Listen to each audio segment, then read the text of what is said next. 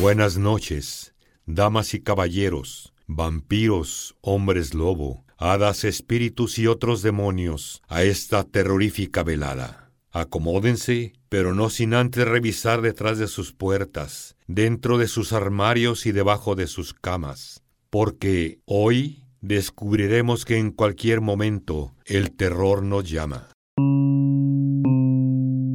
Bienvenidos de nuevo a la segunda edición de nuestro programa. Mi nombre es Raúl Ricardo Allan Poe. Esta noche continuaremos con la sección Llamadas del Más Allá, donde estaremos escuchando con sus voces las experiencias más aterradoras que hayan vivido, además de continuar con leyendas de ultratumba, escuchando los mitos más perturbadores. Comenzamos.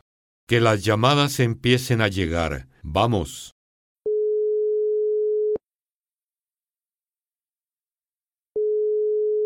Buenas. ¿Quién habla? Hola, soy Ana Victoria del Bachilleres 8. Hola, Ana Victoria. ¿Puedes contarnos tu historia?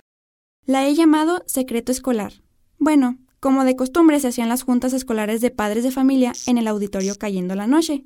Únicamente se quedaban los padres en la junta para atender problemas académicos.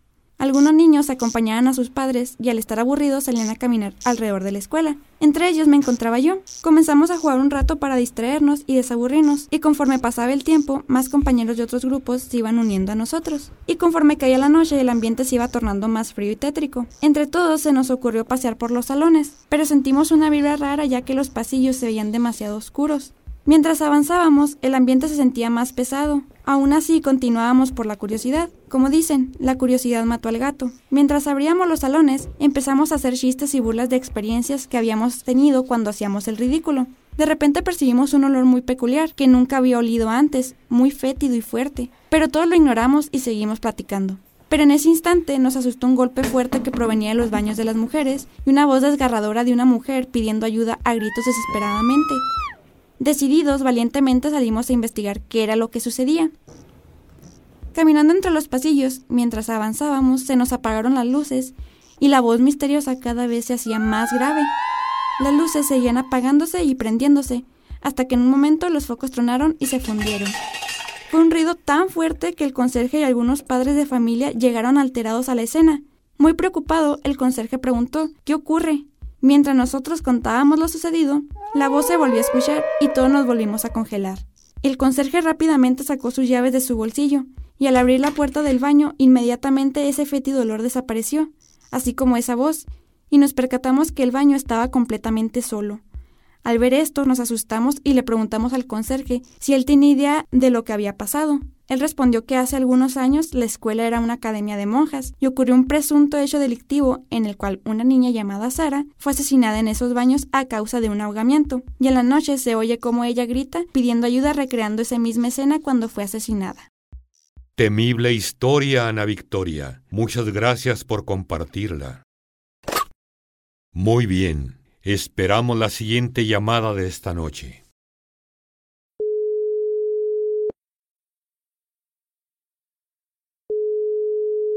¿Qué tal? ¿Cuál es tu nombre? Esler Ellaza Aguirre. Bueno, Esler, cuéntanos tu experiencia. Ok, bueno, de hecho no me sucedió a mí, sino a mi madre. Dice ella que pasó una vez que un electricista se quedó reparando un problema en la casa. Para ser sincera, ya no recuerdo cuál. Ella se encontraba en el trabajo y yo en la escuela, por lo que el señor estaba solo en la casa. Ya para cuando llegó mi mamá, el electricista le dijo que ya le había dicho sobre las reparaciones y todo a su esposo en la habitación. A mi mamá se le hizo demasiado extraño y le dijo, ¿cuál esposo? Y entonces le explicó que ella era divorciada, por lo que pensamos que el electricista había hablado con un espíritu que se encontraba en la casa.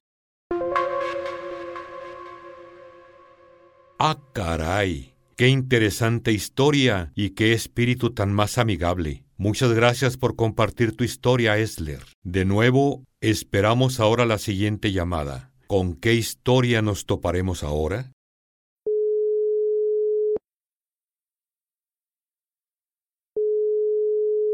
Hola, amiga. ¿Cómo estás? ¿Con quién hablo? Bien, gracias. Prefiero mantenerme en anonimato. Por supuesto. Cuéntanos tu historia entonces. Sucedió hace como tres días, cuando unos amigos, mi novio y yo, fuimos de viaje a Parral. Como mi novio es originario de allí, nos invitó a un rondín por la ciudad. Todo esto fue durante la noche. Después de haber dado unas vueltas por las calles de Parral, a uno de nuestros amigos se le ocurrió la idea de ir a un cementerio, puesto que como ya dije era de noche y ya no teníamos más que hacer. Aceptamos todos y nos dirigimos hacia el panteón.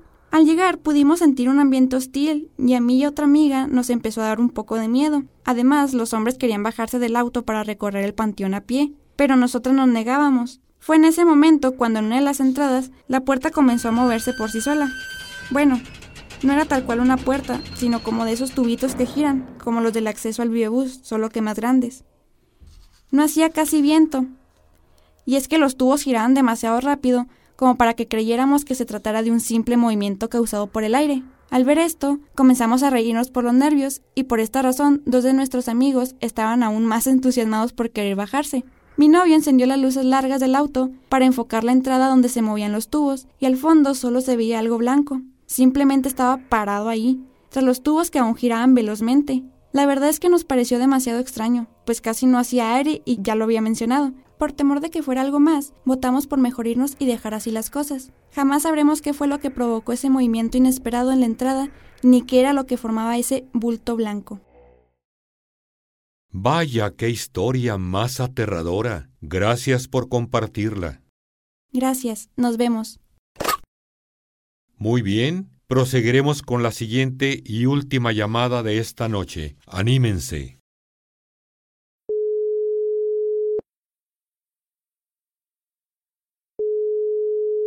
Bueno, ¿cómo estás? ¿Cuál es tu nombre? Bien, gracias. Mi nombre es Leslie García. Ok, Leslie, el tiempo es tuyo. Gracias. Tenía 19 años y me quedé sola en mi casa.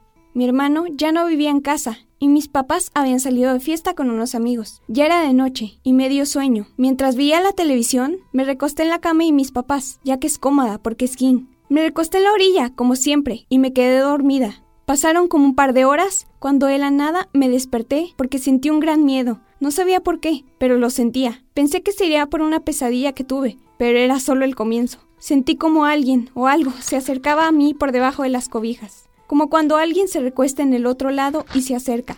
Yo sabía que estaba sola, porque para que mis papás entraran yo tenía que abrirles. Esto por seguridad. Cuando sentí eso, creí que eran nervios y volví a cerrar los ojos, pero sentí... Sentí como me jalaban de la cintura, como si me estuvieran abrazando. Cuando sentí eso, me levanté de la cama lo más rápido que pude y corrí a la cocina. Prendí la luz y desde donde estaba alcanzaba a ver la recámara. Algo se movía en la cama. Creí que alguien había entrado y que no me había dado cuenta. Tomé un cuchillo y caminé hacia la recámara. Prendí la luz, pero no había ni nada ni nadie. Comencé a ver debajo de las cobijas y la cama, pero no había nada. Cuando me decidí a recostarme de nuevo, ya que estaba convencida de que era un sueño, sentí como tocaron mi cuello. Al sentir eso, corrí, tomé mi teléfono y le marqué a mi papá. Él contestó y me dijo que iba llegando, que les abriera. Entonces salí y lo hice. No les dije nada. En toda la noche no pude dormir por el miedo. Hasta el día de hoy, no sé qué fue lo que pasó. Santo cielo, una experiencia bastante perturbadora. Gracias, Leslie. Gracias a usted. Nos vemos.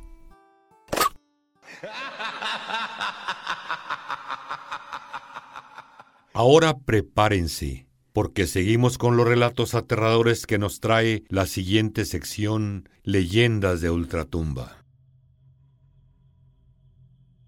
La muñeca Okuki. En 1918, Eikichi Suzuki, de 17 años, compró una muñeca de la famosa calle Tanuki Koji en Sapporo, con la intención de regalársela a su hermana de dos años, Okuki. La pequeña niña se enamoró de la muñeca, pero años más tarde, Okuki murió repentinamente debido a un resfriado. En homenaje a la niña, la familia decidió colocar la muñeca en un altar para rezarle por la memoria de Oku. Poco tiempo después, la familia empezó a notar que el cabello de la muñeca había crecido, lo que significaba que el espíritu de la niña se había alojado en la muñeca. Para 1938, la familia Suzuki decide mudarse y dejar la muñeca a cargo del templo Maninji, que al día de hoy tiene en exhibición la muñeca de 40 centímetros y que desde entonces ha visto crecer el cabello por debajo de las rodillas lo que ha ocasionado que de manera periódica tenga que ser cortado.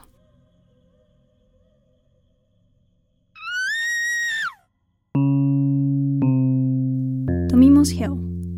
Esta historia nos habla de un poema llamado Tomimos Hell, que incluso se puede conseguir fácilmente en internet, que trata de la historia de Tomimo, quien muere y cae al infierno. La leyenda dice que dicho poema solo debe ser leído en nuestra mente y que si lo leemos en voz alta, moriremos. Este poema es parte del libro The Heart is Like a Rolling Stone, escrito por Yomota Inujiko, y fue incluido en una colección de poemas de 1919, lo que le dio una gran exposición en el país. Nadie sabe cómo empezó el rumor y de dónde se originó la leyenda, pero inclusive el poema abre con la advertencia. Si lees este poema en voz alta, trágicas cosas sucederán y deberás tomar responsabilidad por tus acciones. Por supuesto, la leyenda compró popularidad y muchas personas decidieron grabarse leyendo el poema en voz alta. A muchos no les ocurrió nada, pero a otros no se sabe bien qué les ocurrió, ya que al día de hoy están desaparecidos.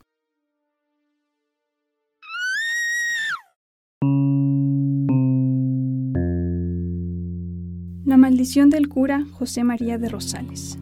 Por allá, en 1811, en la actual Rosales, había un cura muy querido, inmiscuido de chirinolas, tanto religiosas como civiles. Por eso tenía enemigos.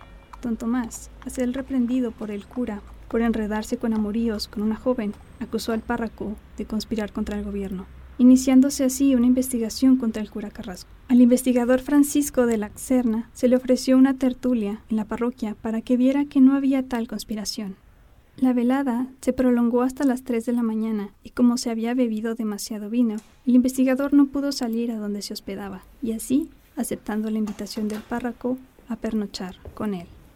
La mañana siguiente siguió su curso, pero al ir el cura a despedir a la visita, lo encontró muerto, sin poder darle auxilio, pues en el sueño había fallecido. Pronto el veneno de la gente comenzó a rumorear, enviándole una carta al gobernador, acusando al párroco de asesino. La admiración hacia el párroco se transformó pronto en aberración. Mitigando al padre entre todos los civiles, el párroco, sin soportar más su ira, dijo, Pueblo malagradecido, yo os maldigo, y el polvo de vuestra tierra deseo que me acompañe más, y que el Santo Dios Todopoderoso lo condene al fuego. Después de demostrar su inocencia por órdenes del clero, a un mineral se fue a predicar. Y en una misa, bajo el púlpito llorando, pidiendo la oración por la clemencia de Dios a un pueblo impío. En 1940 se reconstruyó la iglesia de Rosales y encontraron a varios muertos el mismo día que el cura oró por ese pueblo maldito.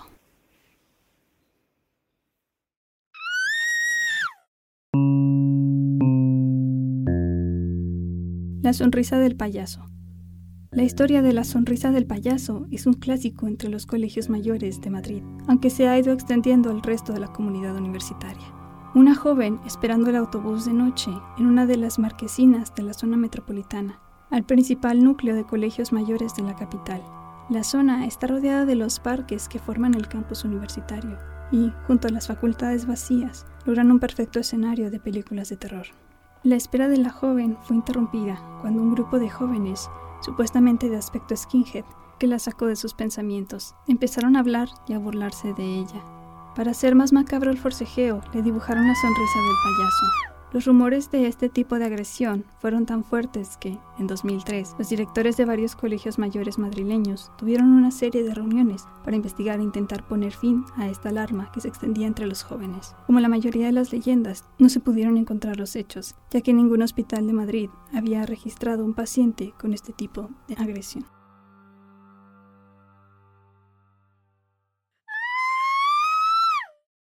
Por el día de hoy hemos terminado la programación. Sin embargo, no olviden sintonizarnos mañana, porque proseguiremos con más aterradoras historias. Nos vemos.